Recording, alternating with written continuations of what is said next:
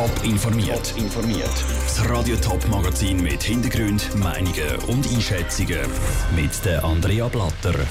Wahlschlappen trotz Riesenbudget. Mehr Geld im Wahlkampf heisst nicht automatisch mehr Erfolg. Und Fasnacht trotz Coronavirus. So reagiert die Polizei auf Verstöße gegen das Veranstaltungsverbot. Das sind die Themen im Top informiert. Die CVP hat im Kampf um einen Sitz im St. Galler Regierungsrat Nase vorne. Mindestens, wenn es ums Geld für den Wahlkampf geht.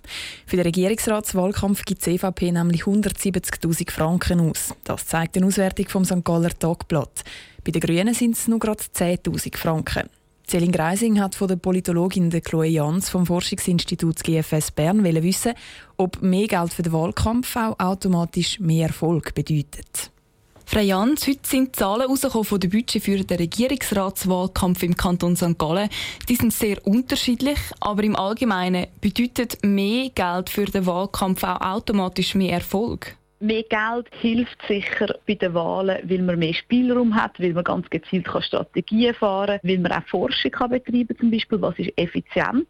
Aber es heißt überhaupt nicht, dass man am Schluss wirklich auch mehr Stimmen von der Urne holt. Das sieht man am Beispiel von der SVP, wo man weiß, dass sie relativ viel Geld einsetzen und zur Verfügung haben, wo aber trotzdem die Wahlen verloren haben. Was für eine Bedeutung haben die sozialen Medien im Wahlkampf bekommen? Auf Facebook und Co. kann ja eigentlich gratis Werbung gemacht werden werden. Ja, die sozialen Medien sind sicher sehr relevant und auch dort spielt natürlich Geld eine Rolle. Man kann sich auch dort Präsenz kaufen, aber man weiß aus der Vergangenheit, ein guter Social Media Stand kann zum Teil kaum etwas kosten und einen extrem grossen Effekt haben. Auch da gibt es wie nicht einen mega klaren Zusammenhang zwischen Geld, das man ausgibt und der Stimme, die man am Schluss an der Urne abholt. Für den Regierungsratswahlkampf sind jetzt von einzelnen Parteien ein paar Budgetzahlen offengelegt worden, aber eigentlich weiß ja niemand so genau, wie viel welche Partei für ihren Wahlkampf ausgibt. In der Politik ist aber genau das immer wieder das Thema, mehr Transparenz in der Parteifinanzierung zu schaffen. Schon drei Kantone haben die sogenannte Transparenzinitiative angenommen, also dass Parteien müssen ihre Wahlkampfbudgets offenlegen. Wie könnte mehr Transparenz die Parteifinanzierungen verändern? Es gibt offensichtlich von der Seite der Stimmberechtigten ein Bedürfnis, dass man da mehr darüber weiß, welche Gelder wo wie fließen und das ist eben wie auch Voraussetzung, dass man herausfinden kann, wo funktioniert Geld am besten im Wahlkampf, wo kann man was ausgeben und wo tut sich eben auch dann in mehr Stimmen niederschlagen. Die Politologin Chloe Jans im Interview mit der Selin Greising. Die St. Galler Regierungsratswahlen sind dann am Sonntag. Für die sieben Regierungsratssitze bewerben sich zehn Kandidaten. Mehr Informationen zu den Wahlen gibt es auf toponline.ch. Leere Strassen statt Fasnachtsumzug, leere Stadien statt laute Fankurven. Alles wegen dem Coronavirus. Der Bund hat Veranstaltungen mit über 1000 Personen verboten. Was passiert aber, wenn sich trotzdem tausende Menschen auf der Straße herumtreiben, wie zum Beispiel an der Fasnacht? Der Niki Stettler ist dieser Frage nachgegangen. Es ist eine Massnahme, die vielen Leuten veto hat. Das Veranstaltungsverbot, das der Bund letzte Woche erlassen hat. Besonders schmerzhaft war das Verbot für die Fasnächtler. Die haben sich die Stimmung aber nicht vermiesen lassen und sind trotz dem Umzugsverbot ganz zwanglos durch die Straße gelaufen. Greifen die Behörden hier durch? Der Florian Schneider von der Kantonspolizei St. Gallen sagt Nein.